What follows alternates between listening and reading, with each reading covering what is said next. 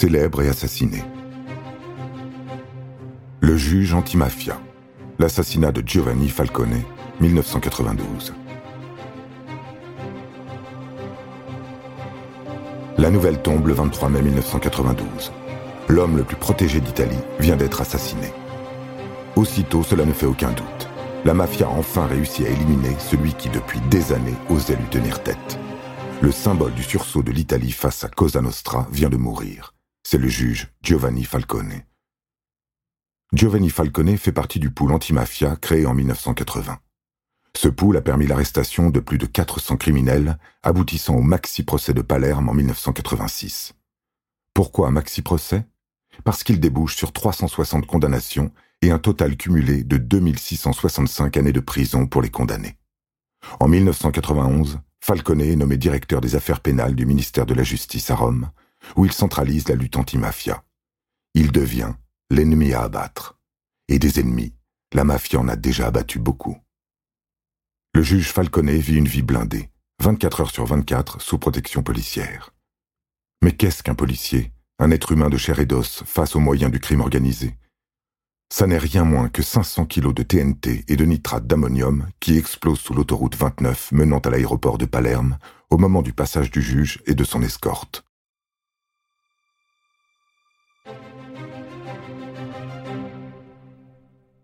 Une des voitures est envoyée à 100 mètres de là, pulvérisée. Dans sa Fiat Chroma blanche blindée, le juge Falcone qui conduit et son épouse Francesca Morvillo sont mortellement blessés. À l'annonce de cette mort, des milliers de personnes se retrouvent devant son appartement, au pied d'un majestueux magnolia. Des témoignages y sont attachés, des fleurs déposées. L'Italie excédée, endeuillée, fait de cet arbre le symbole de la lutte anti-mafia, un lieu de pèlerinage le pays tout entier conspue l'inefficacité policière et la compromission de l'État. Les palermitains se déplacent par milliers pour les funérailles du juge. Puis ils accrochent des draps blancs au balcon, en signe de ras-le-bol. Fini l'omerta, il faut trouver les assassins.